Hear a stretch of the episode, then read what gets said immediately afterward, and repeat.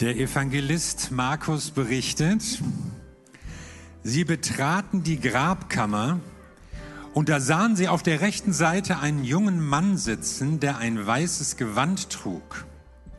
Die Frauen erschraken sehr. Aber der Mann sagte zu ihnen, habt keine Angst. Ihr sucht Jesus aus Nazareth, den Gekreuzigten. Er ist nicht mehr hier, er ist auferstanden. Und Johannes schreibt, Johannes schreibt, warum weinst du? fragten die Engel. Sie haben meinen Herrn weggenommen und ich weiß nicht, wo sie ihn hingebracht haben, antwortete Maria. Als sie sich umblickte, sah sie Jesus dastehen, aber sie erkannte ihn nicht. Er fragte sie, Warum weinst du? Wen suchst du? Maria hielt Jesus für den Gärtner und fragte deshalb, Hast du ihn weggenommen? Dann sag mir doch bitte, wo du ihn hingebracht hast. Ich will ihn holen. Maria, sagte Jesus nun. Sie wandte sich zu ihm und rief, Rabuni, das ist hebräisch und heißt, mein Lehrer. Und Matthäus 28 schreibt, der Engel wandte sich an die Frauen. Fürchtet euch nicht. Ich weiß, dass ihr Jesus, den Gekreuzigten, sucht. Er ist nicht mehr hier. Er ist auferstanden, wie er es vorhergesagt hat. Kommt her und seht euch die Stelle an, wo er gelegen hat. Wie er es vorher gesagt hat, ist es gekommen. Er ist auferstanden. Der Herr ist auferstanden. Er ist wahrhaftig auferstanden. Wie kann man ernsthaft an die Auferstehung glauben? Gute Frage, wichtige Frage, schwierige Frage. Deshalb gebe ich die Liebe an dich, Pastor Matthias, weiter.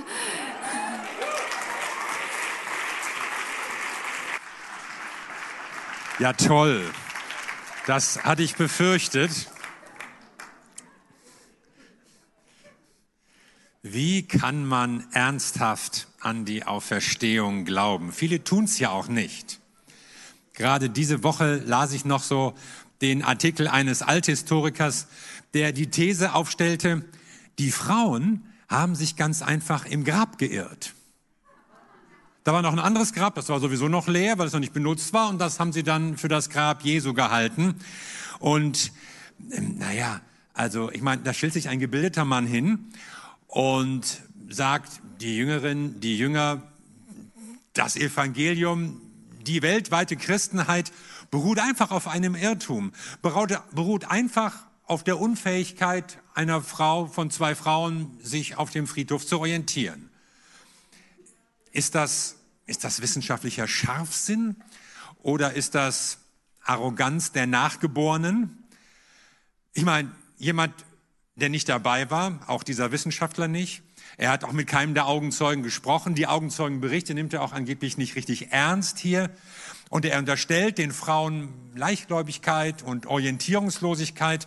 Ich meine, gab es denn niemand, der das nachgeprüft hat? Jemand anders, der noch dahin gegangen ist? Wusste Josef von Arimathea nicht, welches Grab er nun wirklich hatte, was ihm gehörte, wo er Jesus reingelegt hat? Also, da will man eines der größten Ereignisse der Weltgeschichte, ja die bedeutendste Weltreligion, den Glauben von Millionen von Menschen, auch die Erfahrung von unzähligen Gläubigen, einfach wegdiskutieren mit der Erklärung, zwei Frauen hätten sich auf dem Friedhof verlaufen. Und ich finde es manchmal geradezu krampfhaft, wie versucht wird, dieses Ereignis Auferstehung irgendwie wegzuerklären. Und ich will euch sagen, warum ich dran glaube. Ich will euch sagen, was mich überzeugt hat, wenn ich an die Auferstehung denke. Erstens, ich glaube an die Auferstehung, weil das historische Zeugnis glaubwürdig ist. Wir haben Berichte von Augenzeugen, die damals, als das aufgeschrieben wurden, zum Teil noch lebten und befragt werden konnten. Wir haben in allen vier Evangelien Berichte, die sich ein bisschen unterscheiden, aber in den Kernaussagen übereinstimmen. Das Grab ist leer und der Auferstandene ist danach verschiedene Leuten an verschiedenen Orten zu verschiedenen Anlässen erschien. Und alle Evangelien berichten auch übereinstimmend, dass es Frauen waren, die zuerst am Grab waren und zuerst gemerkt haben, Jesus ist auferstanden.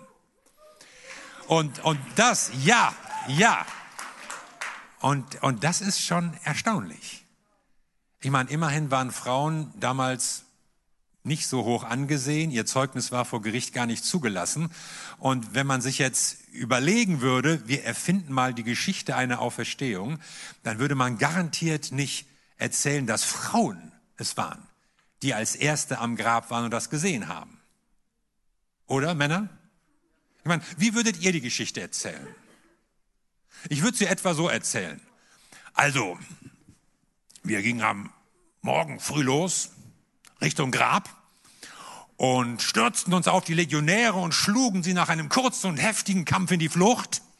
Dann bemerkten wir, das Grab ist leer, aber wir waren ja nicht überrascht, das hatten wir ja erwartet, ja, hatte Jesus schließlich angekündigt. Und dann gingen wir zurück in die Stadt, wo die Frauen hinter verschlossenen Türen zitternd vor Angst saßen und sagten, ey Mädels, hört doch mal auf zu flennen, er ist auferstanden. So ungefähr würden wir es erzählen.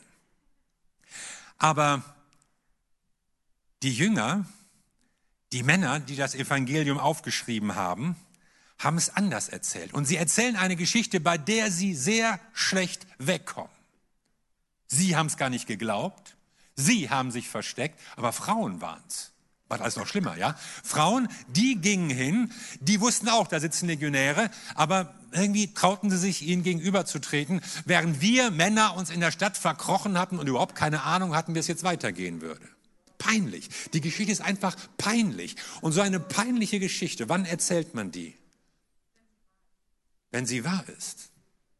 Wenn alle es mitbekommen haben.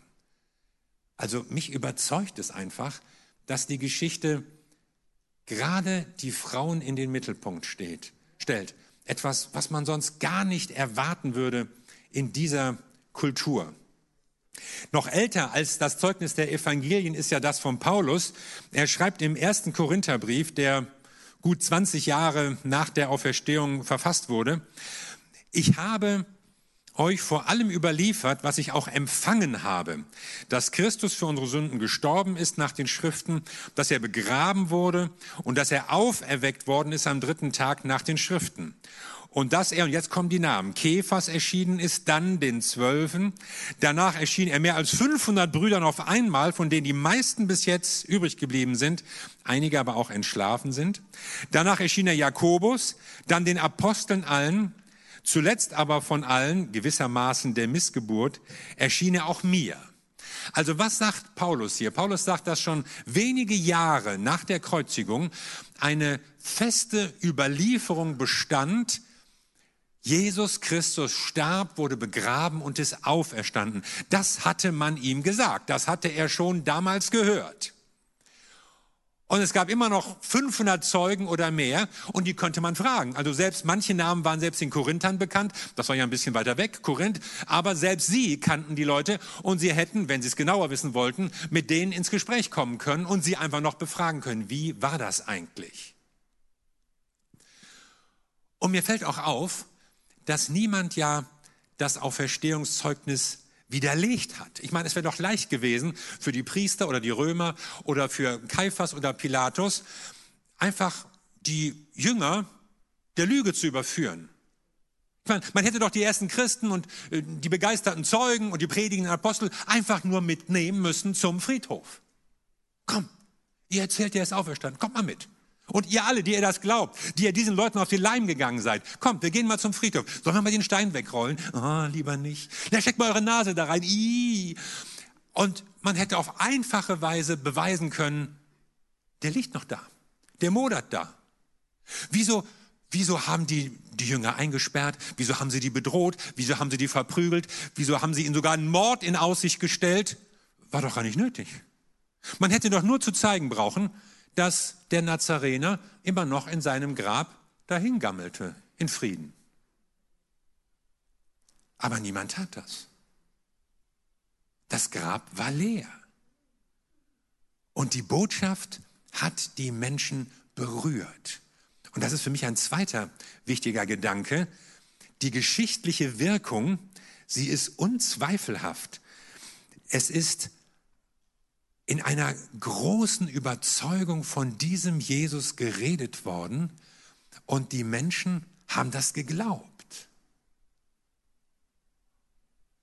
Und die Jünger selbst, sie waren ja die Ersten, sie hatten ja gar nicht damit gerechnet, sie haben das gar nicht erwartet, sie haben ja nicht mal Jesus richtig geglaubt, dass er auferstehen würde. Und trotzdem fingen sie an, das zu verkündigen und merkten, dass diese Botschaft sie aus der Hoffnungslosigkeit rausgeholt hat. Wir hatten uns das ganz anders vorgestellt, jetzt ist er tot. Die Hoffnung Israels verblutet am Kreuz. Aber dann ist er ihnen erschienen.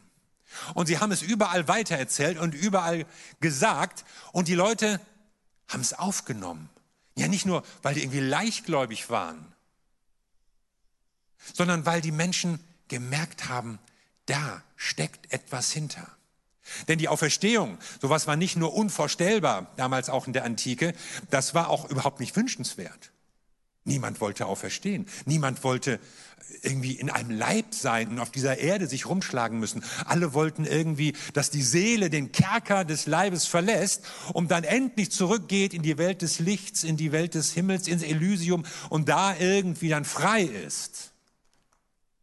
Also die Botschaft war nicht nur schwer zu glauben, sie war auch gar nicht wünschenswert für die meisten der Leute.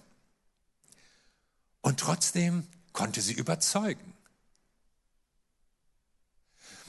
Der Theologe N.T. Wright hat ein Buch geschrieben, Die Auferstehung des Sohnes Gottes. Über tausend Seiten. Und er geht da so mit allen Argumenten und allen Zweifeln und auch allen zeitgeschichtlichen Fragen geht er auf den Grund. Und er kommt zu dem Schluss, das ist überzeugend, das ist die Wahrheit. Es ist wirklich das bis dato Unfassbare passiert. Jesus Christus hat das Grab verlassen und zwar lebendig.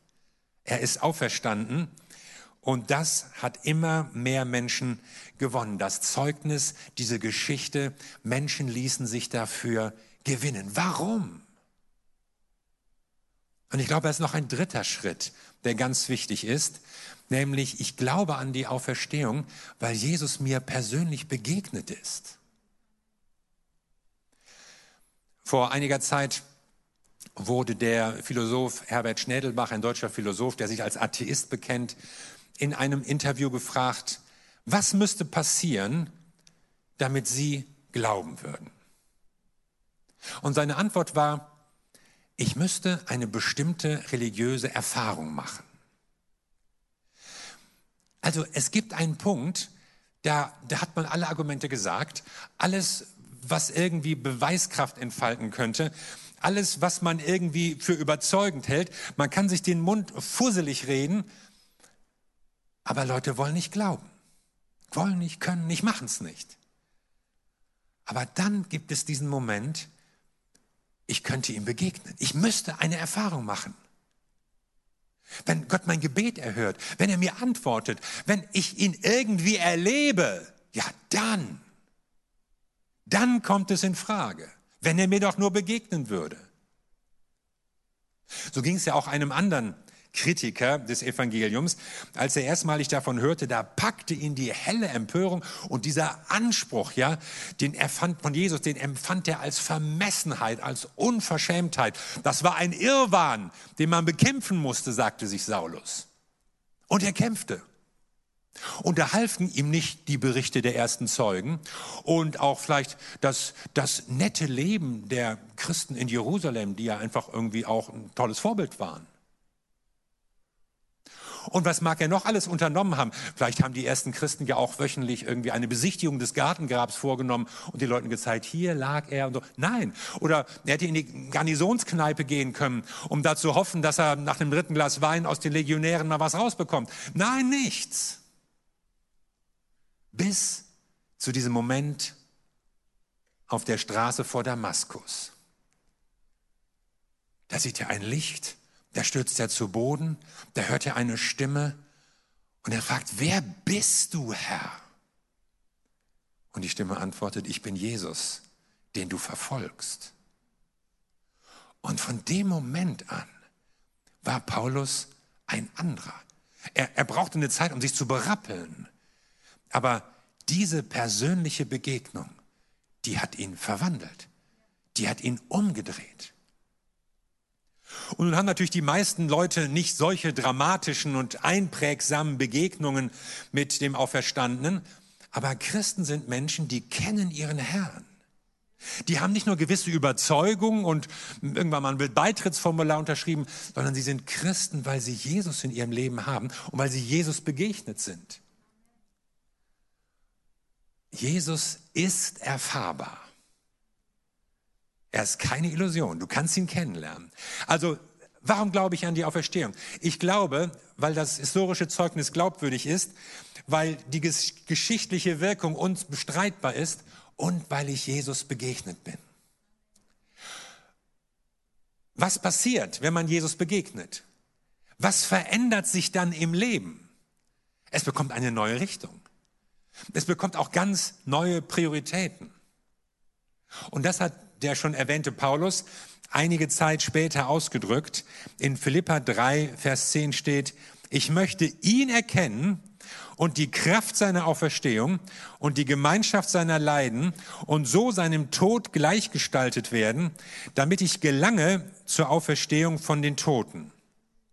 Oh, Paulus, bisschen extrem, oder? Was ist los? Ich meine, du bist schon Christ. Du bist schon gläubig. Du gehörst schon zu einer Gemeinde. Warum, warum noch diese starken und steilen Sätze? Was willst du? Und er sagt, ich will Jesus mehr kennenlernen.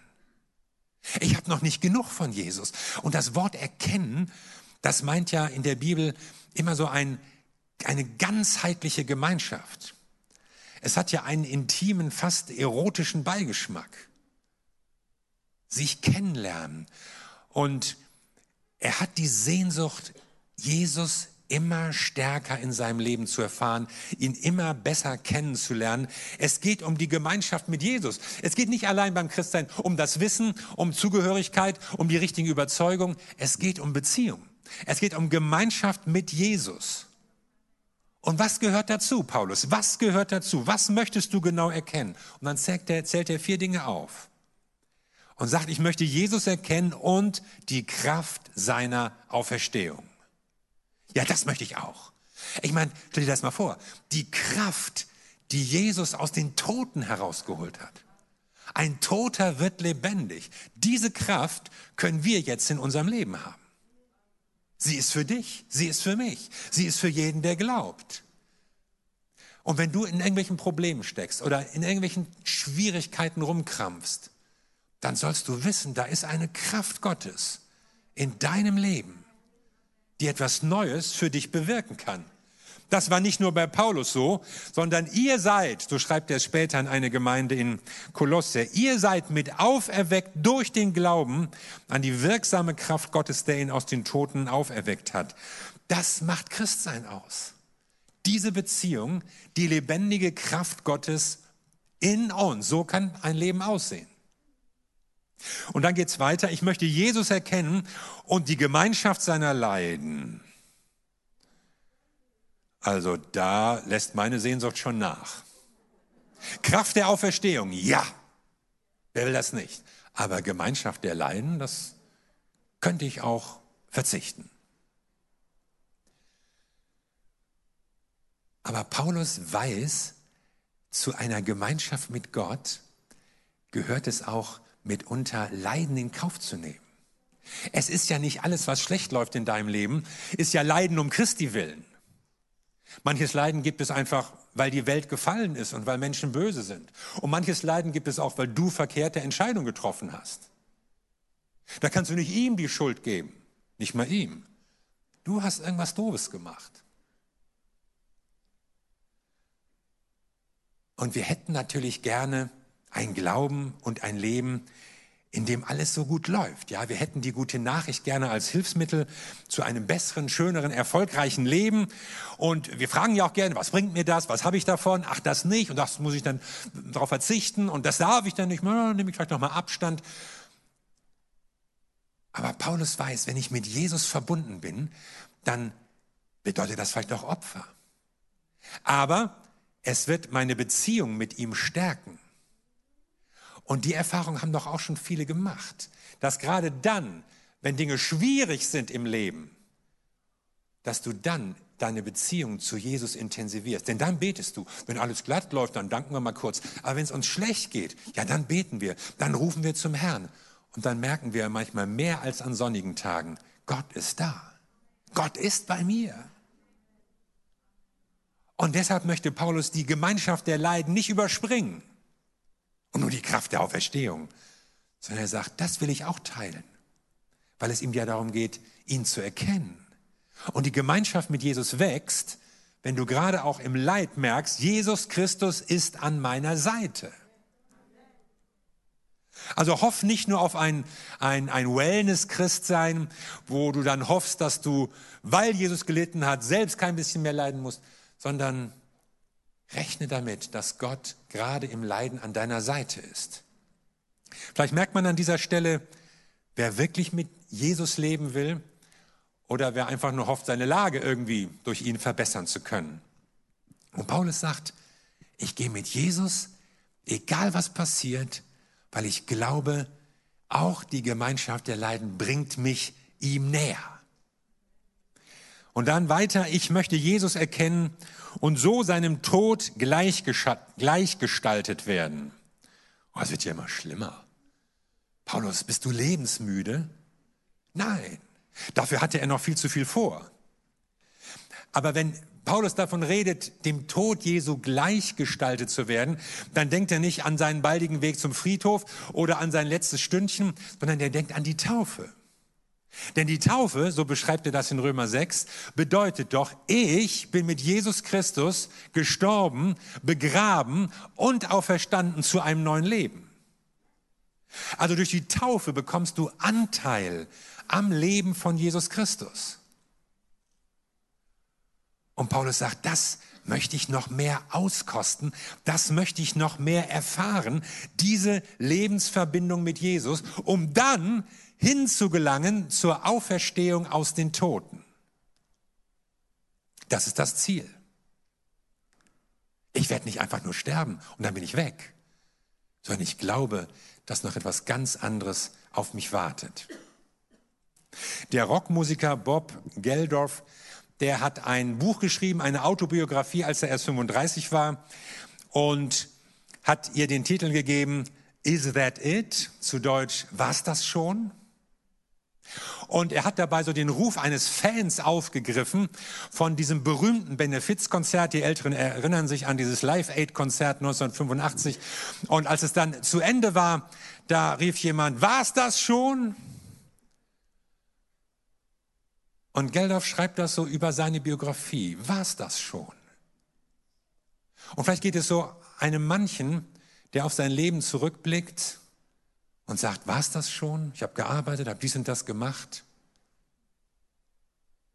Aber ist mein Leben nur ein Konzert, dessen letzter Akkord irgendwann verklingt? Irgendwann ist einfach Schluss und der Sarg geht zu? Oder ist da noch was? Es gibt eine Verfilmung des Lebens von Dietrich Bonhoeffer, einem deutschen Theologen während der Zeit des Dritten Reiches. Und so in einer der letzten Szenen wird er zu seiner Hinrichtung geführt, zum Galgen.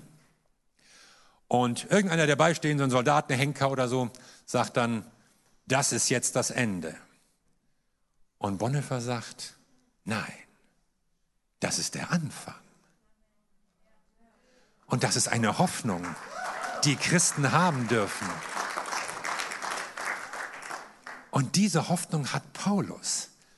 Er sagt nicht, ich werde hingelangt zur Auferstehung aus den Toten. Da steht sogar genau genommen, heraus aus Auferstehung aus den Toten. Also er rechnet nicht nur damit, dass er irgendwie weiter existiert nach dem Tode oder so am Ende gibt es ja ein Gericht für alle. Nee, nee, Gott ruft mich heraus und er schenkt mir ein neues Leben. Und dieses neues, Le neues Leben wird in Gottes neuer Welt stattfinden.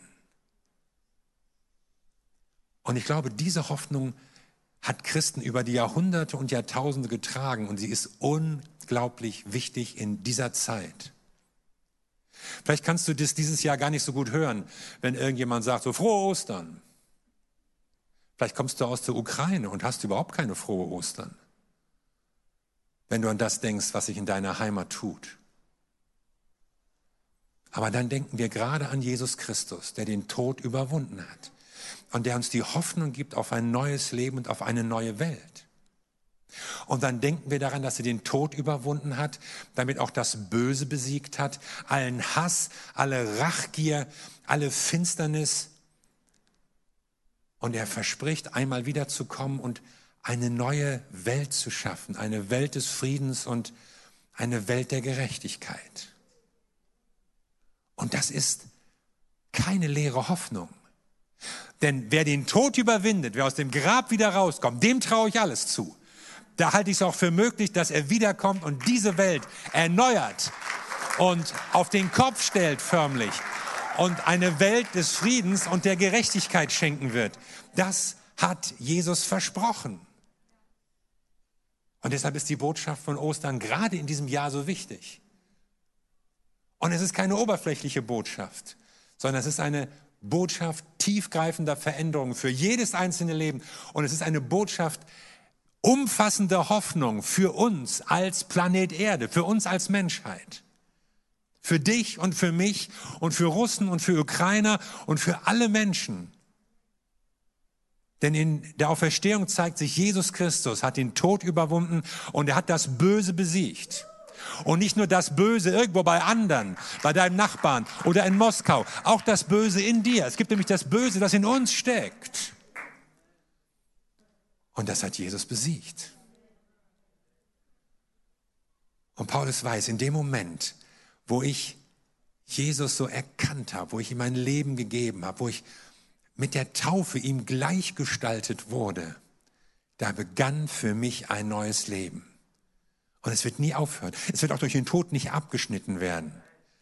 Und es wird einmal weitergeben, weitergehen in Gottes neuer Welt, die wir uns gar nicht so richtig vorstellen und ausmalen können, über die die Bibel in, in Bildern und ringenden Worten spricht aber die eine lebendige Hoffnung vermittelt, die Paulus und die anderen Jünger und die ersten Christen und seitdem Millionen von Menschen getragen hat, gerade auch im Leid, gerade in persönlicher Not, in Krankheit, in Todesangst oder im Krieg. Christus ist auferstanden und das ist Hoffnung für unsere Welt.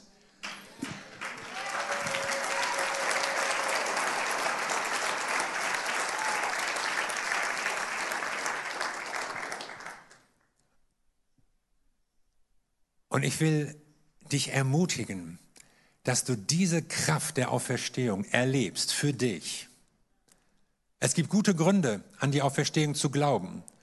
Da ist ein geschichtliches Zeugnis, da ist eine historische Wirkung, da sind Menschen, die das bezeugen können. Und viele von uns haben es schon persönlich erfahren. Und jetzt sind wir gesetzt in diese Welt und gerufen, Zeugen für Jesus Christus zu sein. Auch Zeugen dieser Auferstehungsbotschaft. Wer soll der Welt diese Hoffnung vermitteln und weitergeben, wenn nicht wir, die wir Jesus kennengelernt haben?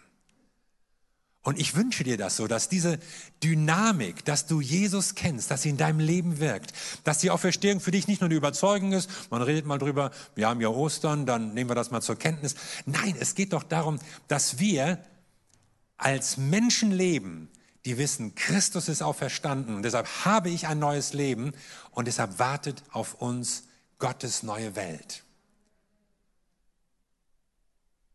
Und diese Botschaft darfst du verbreiten, sie darf dich ermutigen, aber du darfst sie auch weitertragen und du wirst merken, es geht bei Jesus eben nicht nur darum, dass man gewisse Dinge glaubt oder für wahr hält, sondern es geht darum, dass wir ihn kennen und dass wir ihn erfahren und dass die Dynamik seiner Kraft, seiner Auferstehungskraft in uns wirkt.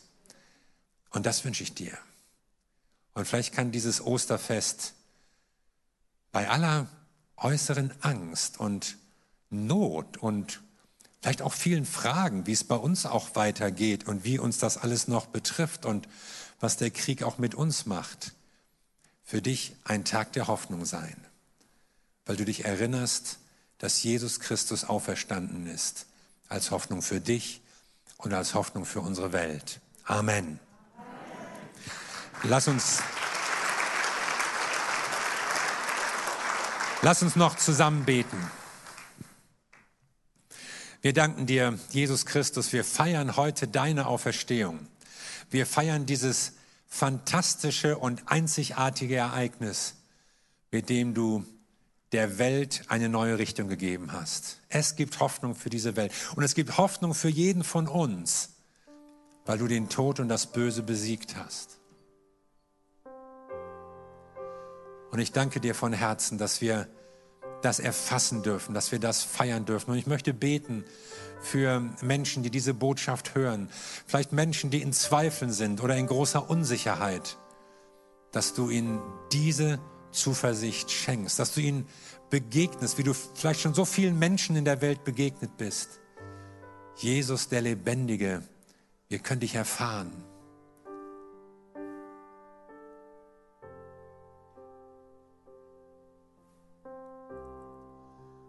Und ich möchte jeden ermutigen, jetzt auch so persönlich zu beten und persönlich mit Gott zu reden.